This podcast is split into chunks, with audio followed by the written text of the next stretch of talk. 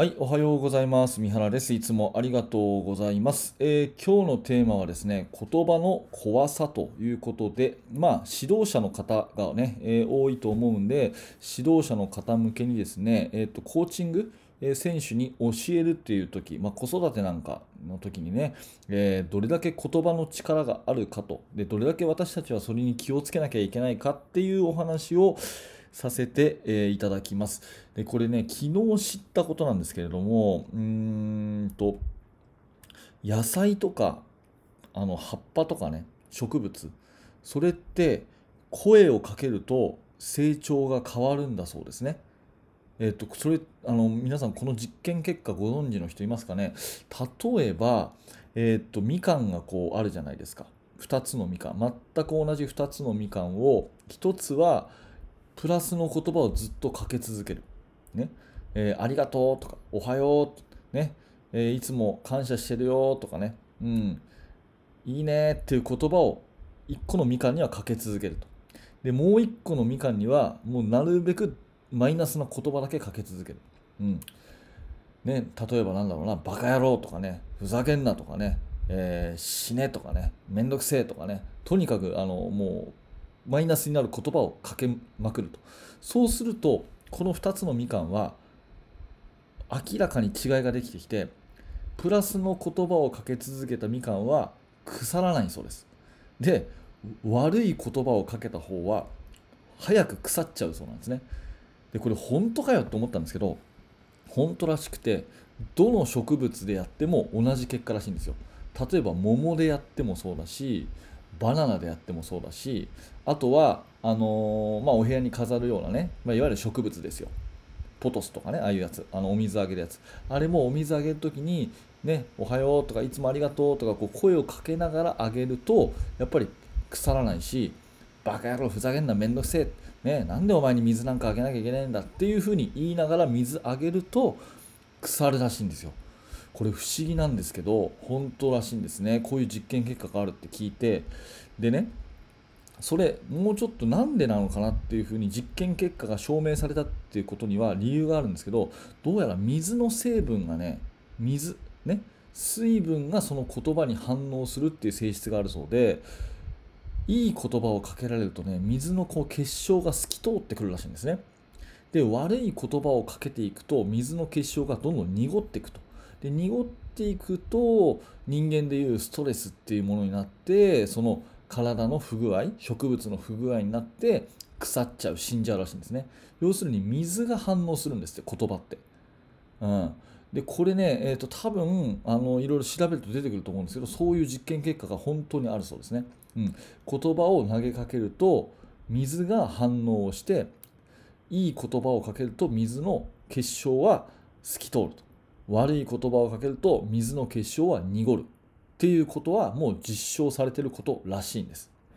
でここで私たちは指導者なんで常日頃植物というよりは人間と対応してますよね。だから人間と対応してるんですけどじゃあこの話と人間と何が関係あるのかっていうと大ありで、まあ、保健体育の授業をねやってらっしゃる方とかだったら分かると思うんですけどじゃあ人間の水分は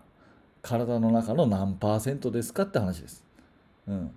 これもうね70%ぐらいが水分っていうふうに言われてるんですね。赤ちゃんだったら80%、うん、で高齢者の方だったら60%、うん。あのまあ、一般的に、えーまあ、平均70%人の体の中っていうのは70%もう水とタンパク質でほとんどできてるっていうのが人間の体なんですよね。っていうことは私たちも植物も一緒なんですよ。だからわ悪い言葉をかけるとどんどん体の中が濁っていっちゃって体調不良になりますよってことです。逆にいい言葉いいねいいねありがとね最高だよって言い続けていくとどんどんどんどん体の中が透き通って体調が良くなるっていうそういうことなんですね。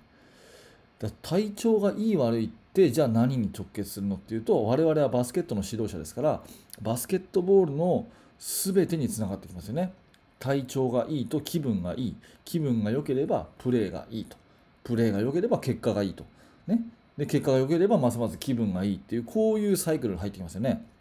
だから最初はね、言葉なんですよ。で言葉によって体の水分が透き通るか濁るかのこの違いこれはね本当にすごいことだし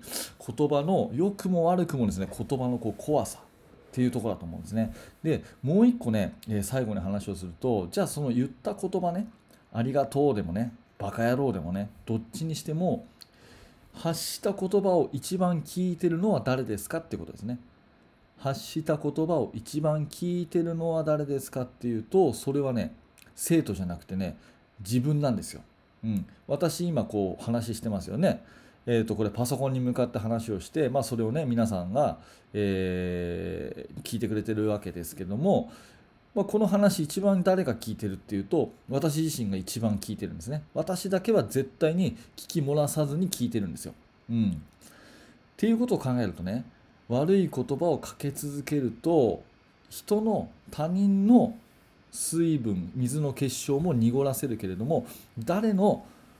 水が濁るかっていうと当然自分自身が一番濁るんですね。だから悪い言葉を言っていけば